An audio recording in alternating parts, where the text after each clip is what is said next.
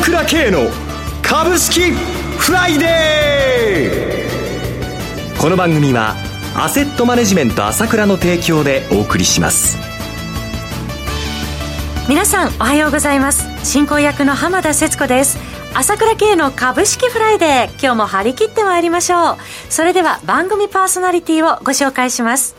アセットマネジメント朝倉代表取締役で経済アナリストの朝倉慶さんです。朝倉さんおはようございます。おはようございます。よろしくお願いいたします。ますそして毎月第一金曜日はアセットマネジメント朝倉長谷川慎一さんにもお越しいただいてお送りします。長谷川さんおはようございます。はい、おはようございます。よろしくお願いいたします。よろしくお願いします。さて今週のマーケット、朝倉さんどうご覧になってらっしゃいますか？そうですね。まあ先週ね、はい、サッカーで負けて1週間ちょっと低迷したけど、今度はサッカーで勝って、この分、これからということなんだと思いますね。ちょうど4日続落になったんですけれども、はい、昨日1日でポーンと跳ねちゃいましたよね。えー、今日も先物安いんですけれども、まあ円高っていうこともあるんですけれども、はい、まあこの辺のところっていうのは、まあ多少うろうろするんじゃないかと思いますけれども、えー今の流れを見てると、もうこの年末相場に向けてきれいに動き出すなということで、踊り場完了ということだと思いますね。はいあの、特にこの円高になってきたっていうことが、まあ企業収益では若干気になるところなんですけれども、はい反面、やっぱり私が驚いたのが、先週の海外投資家の買い越しっぷりですよね、はい。え1兆円弱1週間で買ってきましたね、はい、先物と現物合わせて、相当な買いなんですけれども、まあ、一つには買い戻しというのも多いんじゃないかと思うんですよ。はい、えー、それはなぜか、なぜかというと、為替が動いてきたんで、えー、えー、その関係で買い戻しということになっている部分も多いと思うんですけれども、はいえー、ただ、やっぱりね、この日本株は前、私前から言ったように、あの、売って買ってるだけで、おそらく玉は吸い上げが続いてる感じなんで、上がってしまう流れなんですよ。えー、で、法人がずっと買ってますから、はい、あ単に、えー、海外投資家が売って買いましたというだけで上がってしまうと思うんですけれども、まあそういうこの需給的な傾向も出てきて、それから師走、まあそれからまあこのサッカー勝って気分的なものも大きいと思います。えー、この今回のこの流れっていうのを見てると、まあ、いよいよこう、年末までに3万円つけてくるんじゃないかと思うんですけれども、その後も上がって日本もいよいよデフレ脱却インフレということで、来年4万円ということで、綺麗にやっぱりこの上昇相場が始まる起点になってきてるんじゃないかなと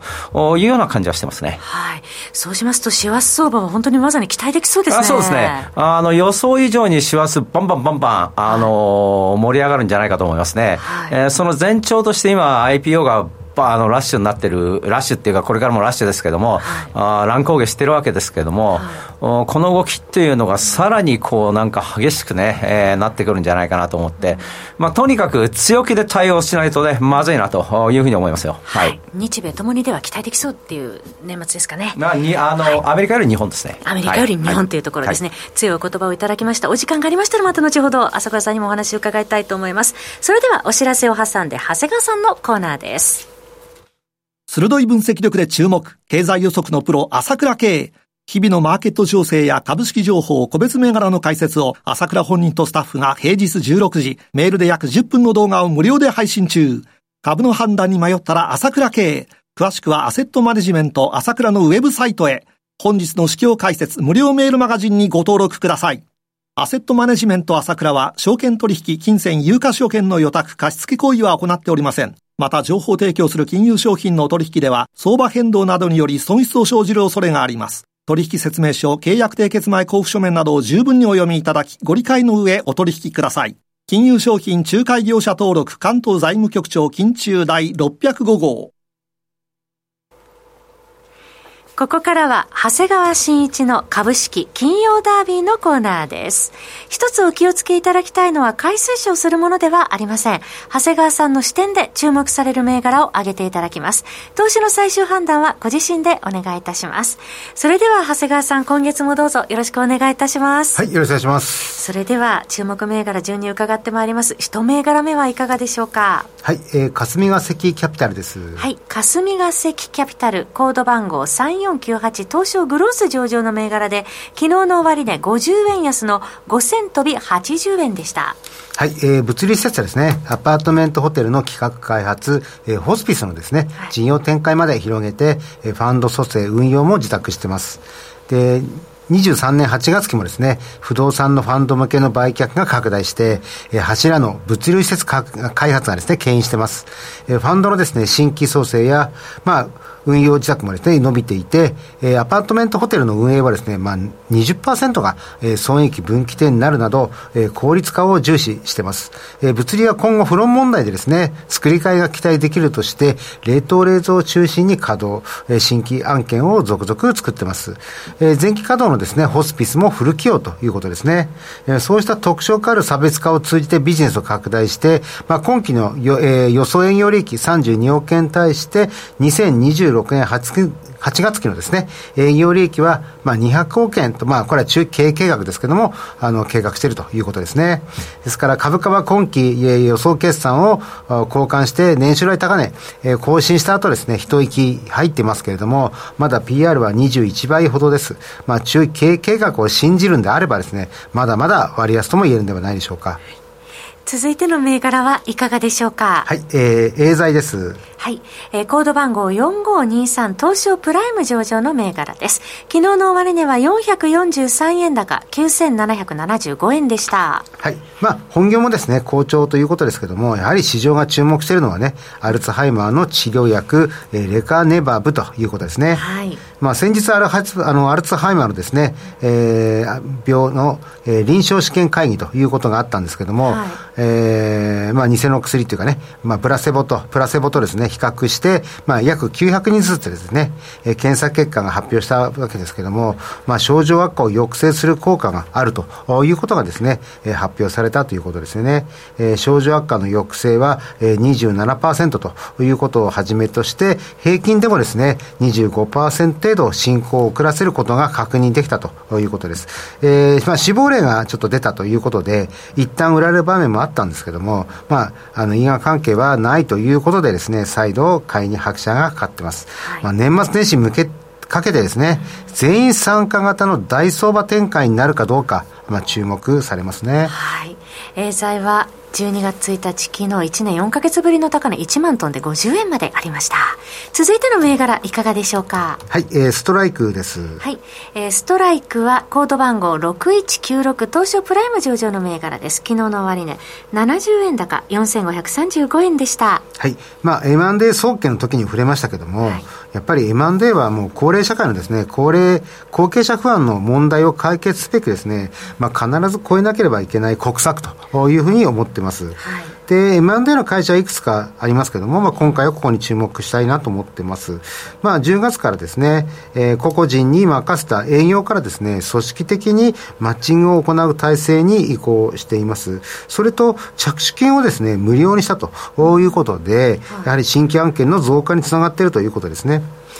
ただ、あの、気をつけなきゃいけない案件の削れなんかで、四半期ベースはですね、やっぱり、あの、凹凸がちょっと、あの、あるんですよね。はい、ですから、一時的に素通りなども、やっぱり受けたりはするんですけども、結局、鳴らしたらですね、あの、高成長を続けてるということなんですね。はい、で、株価は1月に5230円をつけた後、まあ、3050円までですね、下落してから、まあ、再度、あの、出直ってきてるということで、注目したいと思います。はい続いてはいかがでしょうか？はい、えー、アドベンチャーです。はいコード番号6030アドベンチャー東証グロース上場の銘柄です。昨日の終値130円安1万2670円でしたはい。まあ、インターネットになる、あの、オンライン旅行会社ということで、まあ、航空券などのですね、旅行商品の比較予約サイト、スカイチケットのですね、運営を主力としている、えー、コンシューマー事業が基幹だということですね。で、安さを武器に、まあ、航空券、ホテル、レンタカーの、あそういった予約がまとめてもできるし、まあ、航空券だけでもですね、予約がとて、取れるということで非常に便利なんですよね。まあ、私も、まあ、過去あの使ってみたりとかしたんですけど、本当に便利なんですね。えーはい、まあ、他のあのサイトなんかだと、まあ、飛行機とホテルがセットになっていたりとかですね、えー、あのすると、まああっちに行ったり、こっちに行きたいとかっていう旅行だと意外にまあ不便だったりするんですよね。そうなんですよね。えー、でも、大手とか LCC などですね、幅広い、まあ、航空会社とも提携してるんで、まあ、安くて本当に便利なサイトだなというふうに思います。で、11月11日に発表されたですね、第一四半期決算では、まあ、売上は122%増、営業利益は145%増とですね、コース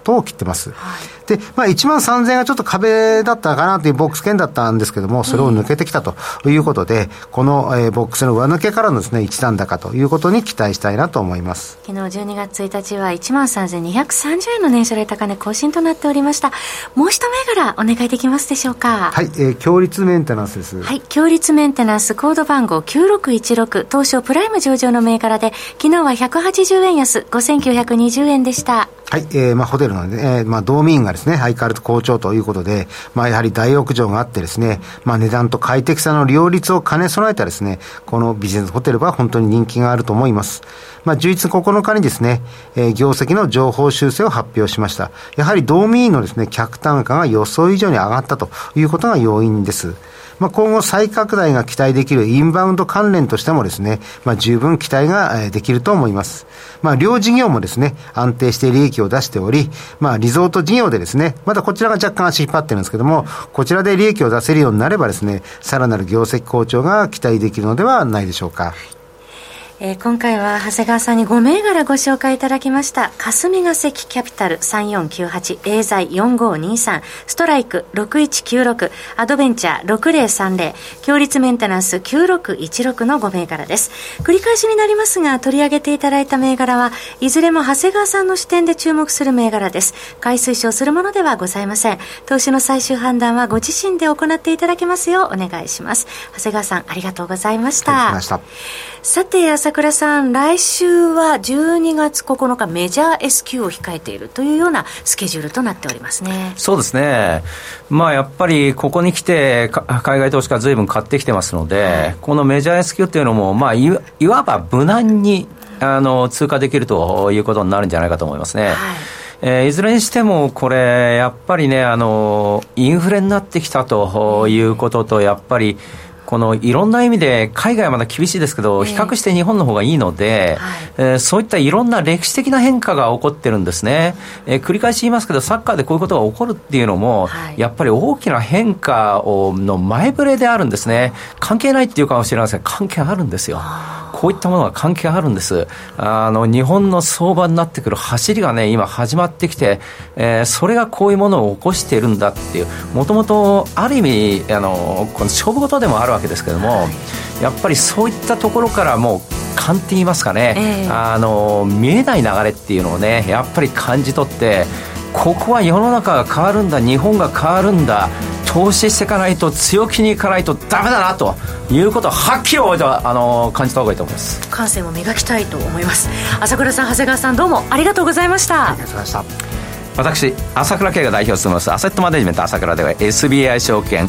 ウェルスナビの口座開設業も行ってます。私のホームページから証券会社の口座を作っていただきますと週2回無料で銘柄情報を取ってくるサービスがあります。ぜひご利用ください。それでは今日は週末金曜日頑張っていきましょう!